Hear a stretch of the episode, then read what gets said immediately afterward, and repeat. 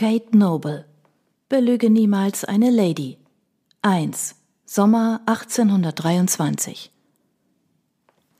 Die Gräfin Kurzi war bisher dreimal verliebt gewesen. Zuerst, als sie einfach Letty Price, kaum acht Jahre alt und sich des Ernst des Lebens herrlich unbewusst war, liebte sie ihren besten Freund Joey Purser.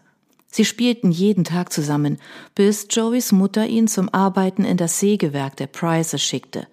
Da durfte sie dann als Tochter des Besitzers nicht mehr mit Joey spielen. Zum zweiten Mal, als sie verliebt war, war sie Miss Leticia Price, Schwester der Lady Whitecoat und von jedem ehrbaren Mitglied der Gesellschaft gemieden. Da sie nur die Tochter eines Sägewerksbesitzers war, war ihres Vaters Vermögen zwar genug, ihrer Schwester ein Landei mit Titel zu erkaufen, doch dass Letizia dachte, dass ihre Schönheit und Grazie ihr in den oberen Kreisen weiterhelfen würden, das war einfach zu viel der Anmaßung. Da begab sich Konrad Herzog, Graf Kurzi, auf die Seite des Raumes, wo sie saß, und forderte sie zum Tanz auf.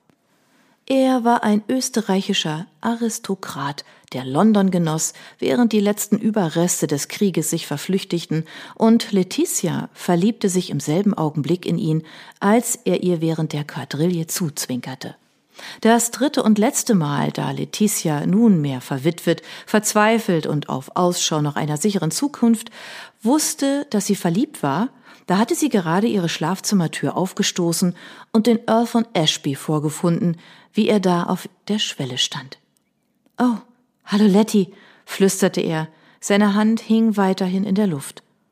Guten Abend, gab sie mit einem halben Lächeln auf den Lippen zurück. Du scheinst dich zu wundern, mich zu sehen. Ich dachte, du würdest vielleicht schlafen. Warum dann klopfen? Ihr Morgenrock war keineswegs unzüchtig, leider. Sie arbeitete jedoch, womit sie konnte, rollte ihre Schultern zurück und zeigte ihren Busen so vorteilhaft wie möglich. Seine Mundwinkel kamen hoch, da seine Augen sich dankbar senkten. Er musste wissen, was sie davor hatte. Sie hatte dieses Spiel nun schon wochenlang gespielt. Vor lauter Spannung überschlug sich ihr Herz, ihr Blut stieg davon auf. Und an diesem Abend war es nicht das erste Mal, dass der Earl von Ashby ihr solche Gefühle verschafft hatte. Weil ich nicht schlafen kann und ich dachte, du vielleicht auch nicht, antwortete er. Ich versuchte es mit aller Tapferkeit. Es ist schon lange nach Mitternacht, my Lord. Dann ist es ein Glück, dass ich Sie erwische, my Lady. Etwas fiel ihm über die Augen, etwas Ehrliches und Schweres. Er holte tief Luft, dann nochmal, bevor er sprach. Ich wollte sicher gehen, dass es dir gut geht. Ich, ich habe mich heute Abend vorschnell verhalten. Ach ja? fragte sie ganz unschuldig. Wie das? Heute Abend beim Sommerball, als ich. Er räusperte sich. Als du mich geküsst hast, sagte sie ihm vor. Oh ja, er hatte sie geküsst. Sie war auf der anderen Seite des Raumes gestanden und hatte mit jemandem geredet. Es mochte ihre Schwester Fanny gewesen sein, doch sie konnte sich nicht mehr erinnern, denn in jenem Augenblick stockte ihr der Atem und ihr Herz begann sich aus ihrer Brust zu schlagen, als sie sah, wie der Earl von Ashby herankam und seiner Beute nachjagte. Wie er ihr nachjagte. Bevor sie auch nur ausatmen konnte, hatte er sie in seine Arme gerissen und küsste sie gleich da auf der Tanzfläche in einer öffentlichen Halle vor aller Welt. Es war nach einer Lebenszeit voller Enttäuschungen ihr Sieg.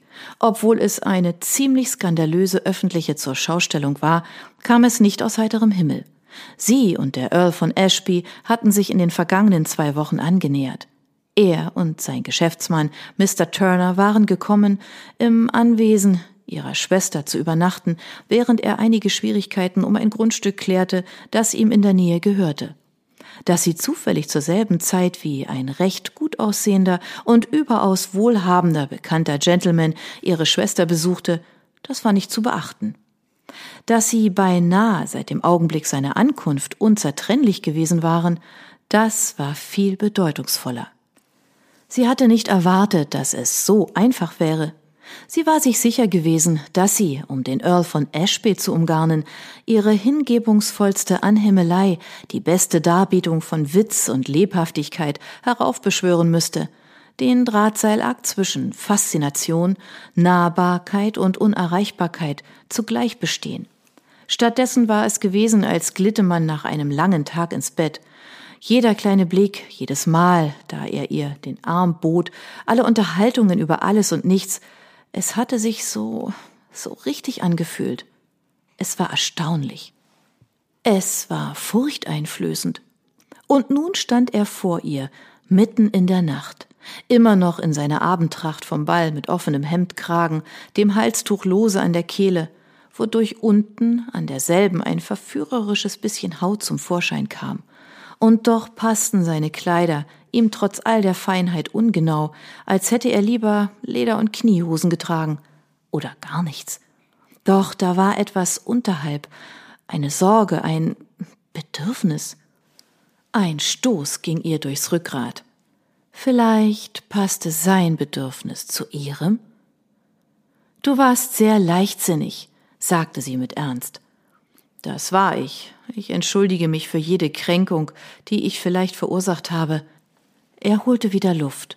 Es gibt da einiges, was ich nicht, also was wir nicht besprochen haben, und ich fürchte, dass es nur gerecht ist, bevor irgendetwas weiteres passiert, dass Ashby, sagte sie, und ihr gerader Tonfall schnitt durch sein nervöses Geplapper. Ja? Sie schwang die Tür weit auf und zog ihn hinein. Ich kann auch leichtsinnig sein.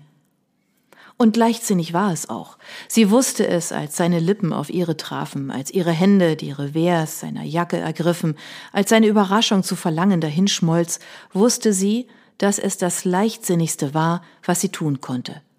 Letitia hatte eine Strategie, die musste sie haben, denn sie hatte sonst sehr wenig. Ihr einziger Vorteil in dieser Situation war, dass er sie geküsst hatte. Er hatte der Welt seine Gefühle offenbart. Der nächste logische Schritt war, was jener Kuss andeutete, eine noch öffentlichere Erklärung, vorzugsweise in einer Kirche. Doch sie würde sich mit Gretna Green begnügen. Sie war nicht wählerisch. Ihn aber hier zu haben, in ihrem Schlafzimmer, ohne jegliches formelle Versprechen, wo seine Hände an ihrem Körper auf und ab liefen, das glich einem Fenstersturz all ihrer harten Arbeit. Und es kümmerte sie nicht. Sie beschloss, dass es nur eine Erklärung für ihr Handeln gab. Sie hatte den Verstand verloren. Sein warmer Atem strich über ihre Wange, als er sich von dem Kuss löste und seinen Mund auf ihr Kinn senkte, auf ihren Hals, zu der kleinen Kerbe unten an ihrer Kehle. Ein grober Hauch entkam, als seine Hände an ihrem Rücken hinabglitten, weiter bis zur runden Erhöhung ihres Hinterteils.